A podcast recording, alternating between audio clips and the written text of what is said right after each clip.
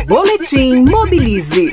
Eu sou Rick Ribeiro e este é o Boletim Mobilize. Rádio Trânsito Caçula de Pneus. Olá.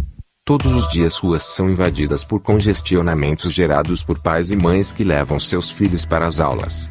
Vão de carro, o que parece justo. Mas um simples cálculo mostra que esse hábito não é muito racional. Considere uma escola com 15 salas de aulas e 30 alunos por sala. Agora, suponha que metade desses estudantes vai à escola de carro.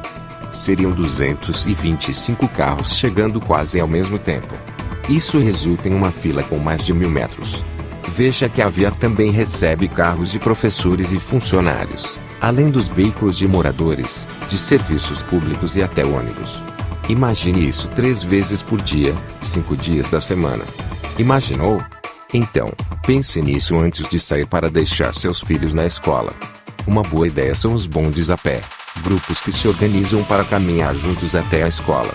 Nesta semana, o Instituto Corrida Amiga vai levar crianças de uma escola na Bela Vista até a estação Paraíso do metrô, onde faz uma parada para visitar a exposição a pé também é transporte.